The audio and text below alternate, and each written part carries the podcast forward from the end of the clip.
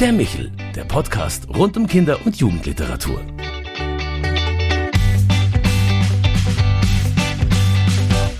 Hallo und willkommen bei Michel, unserem Podcast für Kinder- und Jugendliteratur. Mein Name ist Claudia Maria Pecher und wenn ich meine Lieblingsleseorte nennen müsste, da käme gleich nach dem gemütlichen Lesesessel bei mir das Ruhebankerl in Gottes freier Natur. Umso spannender finde ich es, wenn sich 25 Autorinnen und Autoren für ein Vorlesebuch voller Freilaufgeschichten und Berggeflüster zusammenfinden. Drei davon sind heute bei uns im Michaelsbund zu Gast. Juliane Breinle, Heike Nieder und Michaela Hanau. Schön, dass ihr da seid. Hallo. Wir freuen uns auch. Ja, hallo. Äh, wenn ihr euch so anschaut, was sind denn eure verrücktesten Leseorte, an die ihr euch erinnert, Heike? Mm, also ich erinnere mich daran, dass ich früher bei meiner Oma unterm Baum im Garten immer lag und da gelesen habe und zwar am allerliebsten Enid Bleiten Bücher. Michaela, bei dir? Also bei mir war es der Dachboden, so ein richtiger Dachboden, wie man sich den vorstellt, mit lauter geheimnisvollen Sachen. Und da gab es eben so einen angestaubten Teppich eigentlich und auf dem habe ich mich auch gern eingerollt und gelesen. Das kommt mir fast vor wie bei der unendlichen Geschichte. Ja. War auch ein bisschen so. und Juliane? Also Dachboden hätte ich auch immer gerne gehabt. Da habe ich immer gedacht, den könnte ich mir unter den Nagel reißen, ging aber nicht. Darum war es dann meistens das Bett, das Bett. weil da konnte ich mich zurückziehen bei zwei Brüdern, wenn man hat. Ähm, dann war immer irgendwie so das Bett der sichere Ort, wo man dann, ich habe gern Karl May gelesen und bin dann mit Hatschi Halef Oma galoppiert. In die Welt, weite Welt gereist, ja. Also wirklich, äh, man sagt ja, ohne Krimi geht die Mimi nie ins Bett, aber bei euch, eurer Geschichtenband geht jetzt nicht um Krimis, sondern um die Berge. Kommt mit in die Berge. An wen richtet sich denn dieser Band? Heike? Ja, der richtet sich an äh, Kinder zwischen vier und neun Jahren, also äh, Kindergartenkinder und aber bis ja bis zur vierten Grundschulklasse eigentlich sind Geschichten dabei. Ähm, das ist auch ganz schön. Ähm, gemacht. Wir haben äh, verschiedene Farben und jede Farbe äh, steht für ein bestimmtes Alter und dann kann man vorne schon im Inhaltsverzeichnis erkennen, je nachdem, äh, in welcher Farbe die Überschrift geschrieben ist, für welches Alter diese Geschichte oder dieses Gedicht geeignet ist. Ja, das sind jetzt eigentlich die Zuhörer eher, die da genannt sind. Was heißt ja Vorlesebuch, oder Juliane? Ja, also wir haben uns gedacht, das ist ja auch sogar ein Ferien. Vorlesebuch, das eben die ganze Familie im Grunde, und deswegen haben wir auch da extra eine größere Bandbreite angesprochen von Kindern, dass die ganze Familie da Spaß haben kann. Ich erinnere mich auch immer ganz gut noch selber dran. Mein Vater hat uns immer vorgelesen abends, wir ja auch als drei Kinder und ist natürlich toll, wenn es dann so ein Buch gibt, wo es einfach unterschiedliche Geschichten drin sind. Das war so auch der Sie Gedanke auch dabei. die Idee bestechen, dass es so ein Familienerlebnisbuch eigentlich werden könnte, ne? was ja in der heutigen Zeit nun mal was Besonderes darstellt. Aber ich mhm. denke auch, die ganz große Besonderheit bei euch ist, dass ihr das als Autorenkollektiv verfasst habt. Das heißt, ihr, ihr seid mehrere Mitglieder der ISA-Autoren. Wie kam es denn zu diesem Zusammenschluss von der ISA-Autoren? Wer sind überhaupt die ISA-Autoren, äh, Michaela? Mhm. Ja, die ISA-Autoren sind Autorinnen und Autoren in und um München. Und äh, der Zusammenschluss äh, kam durch unsere, unsere ISA-Autoren Mami sozusagen, die Anja Janotta, die irgendwann mal auf einem, auf einem Bundeskongress von Autoren stand und festgestellt hat, ja, Moment, ist denn hier noch jemand aus München? Und dann ist noch eine aufgestanden und dann haben sie beschlossen, hey, das, das müssen wir mal noch ein bisschen größer machen, diesen, diesen Stammtisch und haben die ISA-Autoren gegründet und eben ein paar Autorinnen und Autoren angesprochen, die hier wohnen. Und inzwischen sind wir immerhin äh, 39 und ähm, ja, werden auch immer noch, glaube ich, ein bisschen größer und ähm, haben uns deswegen auch dann zusammengetan, mal so ein Buch zu machen, damit wir mal ein bisschen sichtbar werden als ISA-Autorinnen und Autoren. und auch noch was haben, wo wir einfach noch andere Veranstaltungen mitmachen können, alle zusammen. Also wir machen ja schon viel, aber das ist jetzt was sehr Besonderes dann und wir auch uns gegenseitig vorlesen können. Mhm. Also ich gehe mal davon aus, dass hier stark genetzwerkt wird äh, und äh, dass ihr auch, wie du es schon gesagt hast, über eure Texte austauschen könnt. Oft ist man ja als Autor ein bisschen so alleine am Schreibtisch und freut sich dann über Kollegen, mit denen man äh, ja, reden kann über die Texte, aber vielleicht auch über Erfahrungen, die man gemacht hat in der Buchbranche. Warum sind eigentlich solche Communities wie diese, also so Lese- und Buchgemeinschaften, ganz wichtig? Ähm, Heike. Ja, du hast es im Grunde schon gesagt. Also ich glaube, es ist eben total wichtig, dass man ähm, ja, dass man, also ich finde Netzwerken ist ehrlich, also ich finde dieses Wort irgendwie blöd. Also äh, so ein neumodisches Wort. Nein, letztlich geht es ja darum, man ist eine Gemeinschaft und man kann sich austauschen, man kann Erfahrungen teilen, man kann sich äh, bestärken untereinander. Und äh, was Julian eben schon gesagt hat, diese gemeinsamen Veranstaltungen zum Beispiel, die wir jetzt auch schon äh, gemacht haben, äh, im, bei der Bücherschau oder auch im äh, in der Seidelvilla. Das ist einfach total äh, schön, wenn man auch die anderen erlebt beim Vorlesen oder beim Vortragen ihrer Geschichten und das, das gibt irgendwie ein ganz besonderes Zusammengehörigkeitsgefühl und ich, äh, ich selber finde es total äh, großartig, dass man eben ähm, so viele Menschen hat, die, die für dieselbe Sache brennen und die man äh, ja, die man, die man regelmäßig trifft oder ja, mit denen man sich eben austauschen kann und sich äh, gegenseitig Mut machen kann. Ja, genau. Die Menschen, die dieselbe Leidenschaft haben ähm, in dem, was sie tun. Das ist das eine und auch ähm, also dieser Bundeskongress Kinderbuch, ja. wo sich damals die unsere, das fand ich jetzt total süß, die Mama Janotta und die Maike Haas getroffen haben und dann beschlossen haben, wir machen jetzt die ISA-Autoren. Da gab es eben dann schon in anderen Bundesländern, es gibt zum Beispiel die Elb-Autoren, die mhm. sind ja dann gerade am anderen Ende von Deutschland und ähm, die haben sich auch zusammengeschlossen. Also natürlich auch erstmal gucken, dass man nicht mehr so Einzelkämpfer ist, aber natürlich auch in dem Bewusstsein, dass wir als Autoren Autoren ähm, für die Gesellschaft ja auch ein, eine Gruppierung sind, die eben ein, auch auf politischer Ebene Rolle spielen oder eben in der Leseförderung. Ein ganz, in all ganz, ganz wichtiges Schlagwort, denke ich, gerade ja. jetzt und heute. Oder es ist vor kurzem jetzt die IGLU-Studie veröffentlicht worden, also die internationale Grundschul- und Leseuntersuchung. Deutschland glänzt nicht unbedingt mit besonders guten Werten. Am am Abschluss der Grundschule. Ein Viertel der Viertklässler gilt als leseschwach. Es wird nur selten zum Vergnügen außerhalb der Schule gelesen und was mich als Bücherei- und Buchempfehlungsfrau besonders frustriert, die Klassenlektüren sind häufig veraltet über 20 Jahre alt und decken sich kaum quasi mit den Vorlieben der Schülerinnen und Schüler. Wie betroffen macht euch das und, und was wäre euer Wunsch oder euer Anliegen? Man hört ja das Stichwort Kooperation, Zusammenarbeit schon bei eurem Zusammenschluss raus, ne? Michaela. Also ich glaube, uns allen ist es ein Anliegen, dass wir abgesehen davon, dass uns die Leseförderung ja ohnehin sehr am Herzen liegt, den Kindern auch die Leidenschaft für Geschichten und für Bücher wieder vermitteln können. Und ich habe heute gerade eine Lesung gehabt und äh, bin rausgegangen und hatte das Gefühl, alle Kinder hatten so ganz rote Wangen und haben sich so richtig äh, gefreut, dass sie so eine Geschichte gehört haben und kamen auch hinterher, ich will mir das unbedingt ausleihen. Das ist das, was wir tun sollten, dass wir Kindern wieder beibringen, dass das oder zeigen, einfach durch das, wie wir auch sind und wofür wir als ISA-Autorinnen stehen, wie viel Spaß es macht, in eine Geschichte einzutauchen und, und die eigene Fantasie Fantasie fliegen zu lassen und dass es eben keine blöde Pflicht ist, ein Buch zu lesen, sondern dass es der pure Spaß sein kann, der es auch für uns ist.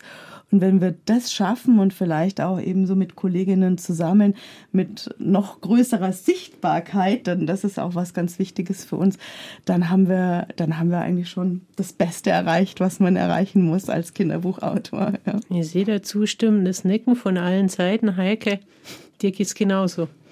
Ja, genau. Also ich kann dem, dem eigentlich gar nichts hinzufügen. Das äh, ist genauso, wie ich es auch gesagt hätte. Hm was mir auch so in dieser Zusammenarbeit, ähm, man kommt ja dann immer weiter. Also man weiß ja am Anfang immer nur das, was man eben selber weiß und dann hat man vielleicht noch eine befreundete Kollegin. Und wenn man dann in so einem Kollektiv ist, dann hat sich für mich da auch, haben sich ganz viele Türen geöffnet und so haben das auch schon ganz viele andere ISA-Autorinnen und Autorinnen geschildert. Weil ich habe zum Beispiel viel mehr dann erfahren über so eine Institution wie das ISB und dass man eben da auch in tolle Kooperationen treten kann und dass man einfach auch einfach mal, wie wir vorhin schon mal gesprochen hatten, vor der Aufzeichnung einen Telefonhörer in die Hand nehmen kann und vielleicht anruft und so plötzlich wieder sich eine neue Tür vielleicht öffnen kann. Ja. Also die Zusammenarbeit mit Schulen äh, zwischen verschiedenen Communities, von der Buchbranche hin zu Lesefördereinrichtungen bis hin eben zu Autoren, Kollektiven oder Zusammenschlüssen. Es kann eine Möglichkeit sein, aber ich sehe immer auch ganz klar das Problem, wenn hier Defizite ähm, der Art vorliegen, desaströs vorliegen. Was hat das für die individuelle Karriere für Folgen, für den Arbeitsmarkt für Folgen? Ich meine, ihr habt äh, unheimlich interessante Einzel- ähm, Schicksale will ich nicht sagen, aber äh, Entwicklungen hinter euch. Also Juliane, die mhm. Bücher äh, haben dein Leben beeinflusst, oder? Absolut.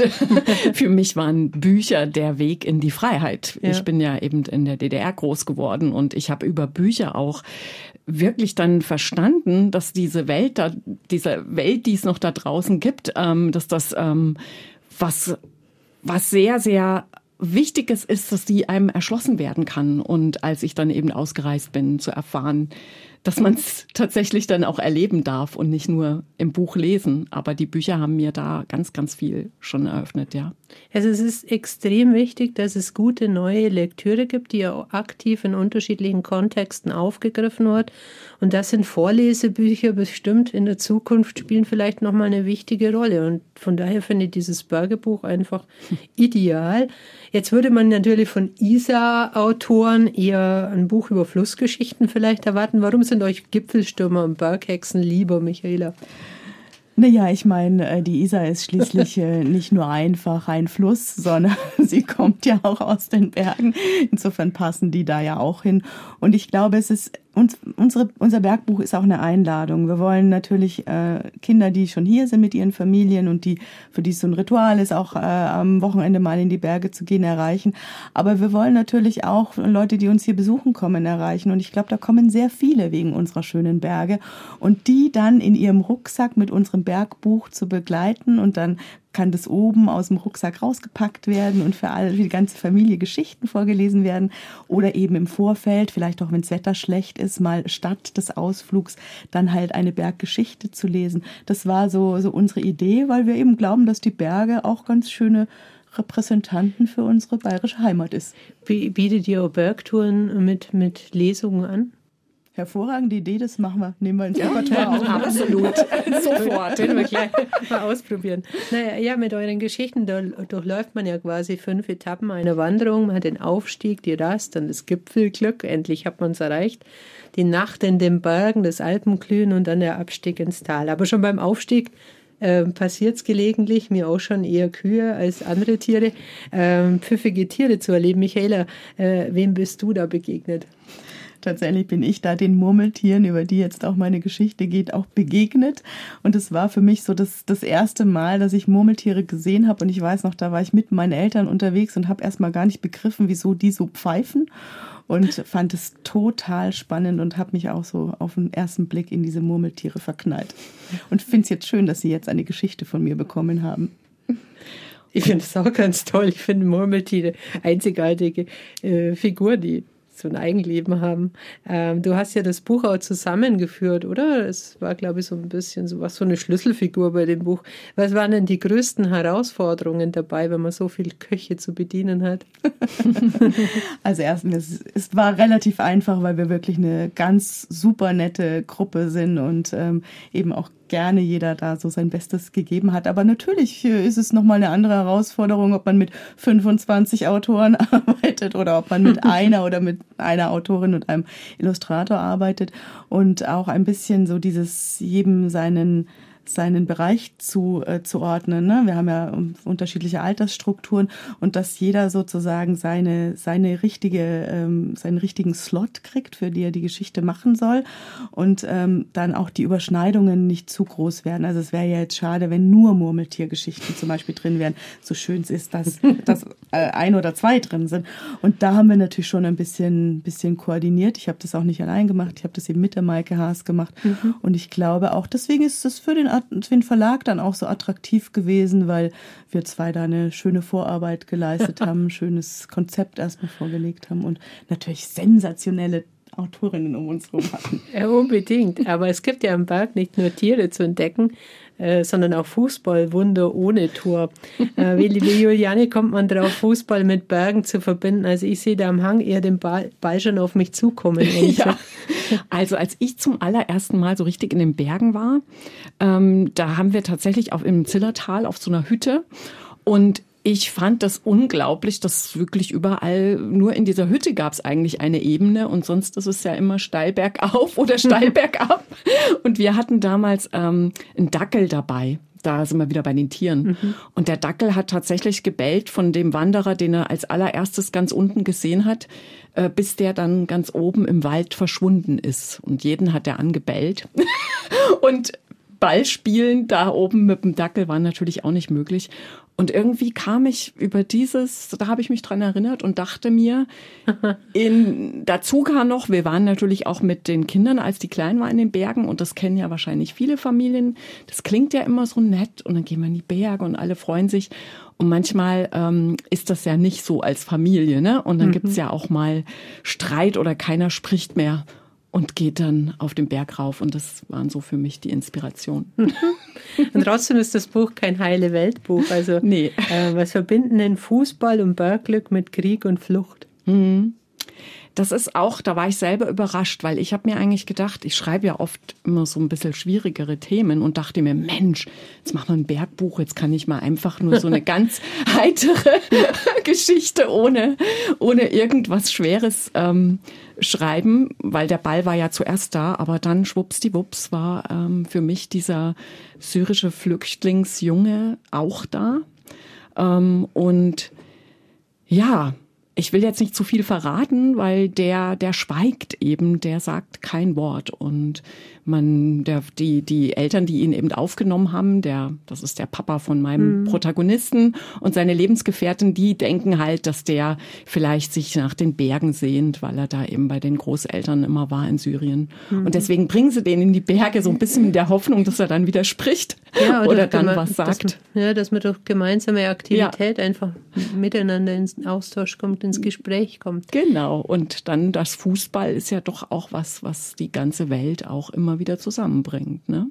Unbedingt. Und so ist das dann auch ein Fußballwunder da, mhm. ohne Tor.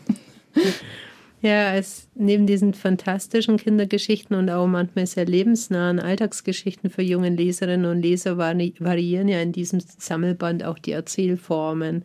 Das finde ich ganz schön, dass er jetzt nicht nur auf die äh, ja, auf die Murmeltiere geschaut haben, die sich doppeln, sondern auch auf die verschiedenen Erzähl Formen, Gattungen, die auftauchen und Heike Nieder hat sich auf ihrem Weg zum Gipfelglück über Rätsel am Berg Gedanken gemacht. Also Rätsel können ja nicht nur die Rast, sondern auch den Weg verkürzen, wie ich bei dir gelernt habe.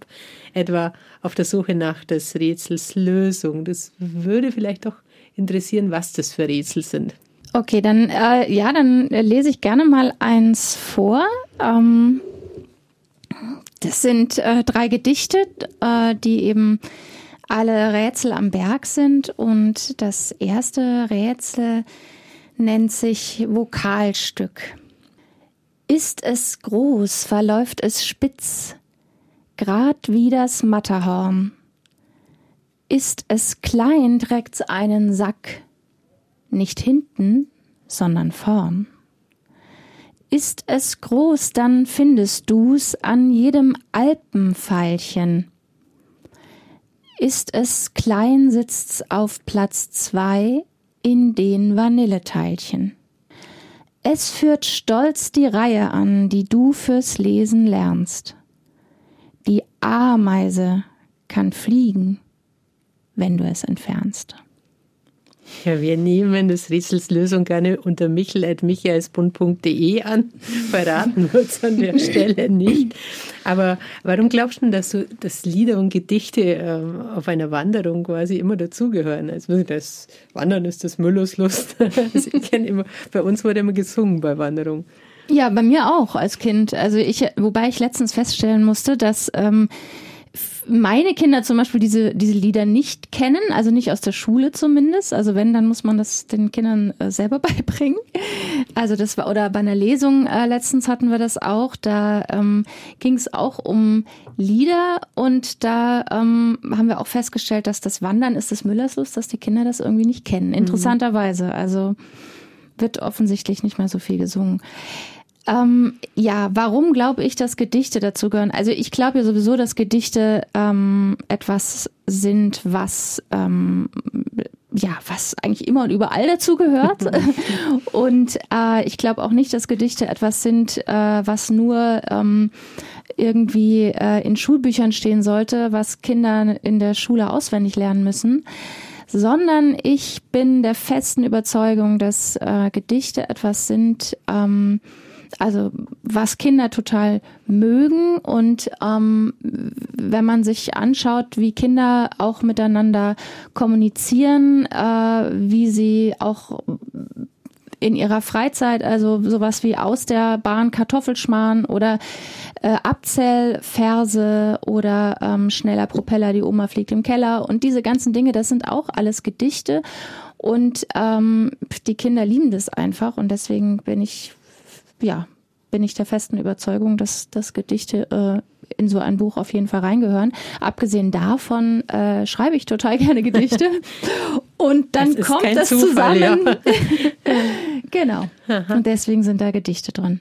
Ja, finde ich, finde ich super, weil ich denke, wir sollten Literatur viel mehr in den Alltag integrieren. Bei Gedichten ist das ja von Anfang an so gewesen, ne? ob es jetzt Morgengebet oder ein Abendgedicht ist oder verschiedene ähm, ja, Reime, die man mit irgendwelche ja, Hoppe, Hoppe, Reiter ähm, Aktionen verbindet, die man gemeinsam macht. Ne? Und ich finde, das könnte man bei der anderen Literatur auch noch viel mehr etablieren. Insofern finde ich das Projekt wirklich sehr gelungen. Also vielleicht doch bei der nächsten Wanderung nicht nur die Wanderkarte und die Brotzeit einpacken, sondern das Geschichtenbuch komm mit in die Berge, in den Rucksack geben, nicht allein eben um Leseerlebnisse zu schaffen, sondern auch dieses positive Gemeinschaftserleben mit Büchern ja zu stärken oder eben das Lesen als Freizeiterleben in der Familie auch kennenzulernen, dass man das aktiv auch einüben muss, wie man andere Dinge im Leben einübt. Ich sage euch vielen lieben Dank, dass ihr da wart. Äh, wer mehr von den ISA-Autoren hören möchte, der ist natürlich herzlich eingeladen am 31.08. zu uns in die Buchhandlung Michaelsbund in der Herzog-Wilhelm-Straße in München. Da kann man die Herrschaften live erleben oder man kann natürlich im Internet schauen unter www.isaautoren.de. Da stellt sich jede ganz persönlich vor. Wer also noch Lesestoff für die Ferien sucht, dem sei dringend das große Vorlesebuch der ISA-Autoren mit dem schönen Titel Komm mit in die Berge empfohlen 2023 bei Schneiderbuch in der Verlagsgruppe HarperCollins erschienen. Wenn Sie, liebe Hörerinnen und Hörer, die Lösung des Rätsels wissen, Anregungen, Fragen oder Wünsche haben, bitte schreiben Sie uns einfach unter michel.michaelsbund.de. Wir freuen uns und bis zum nächsten Mal, wenn es wieder heißt Michel, der Podcast für Kinder- und Jugendliteratur. Das war der Michel, der Podcast vom katholischen Medienhaus St. Michaelsbund in Kooperation mit der Deutschen Akademie für Kinder- und Jugendliteratur, produziert vom Münchner Kirchenradio.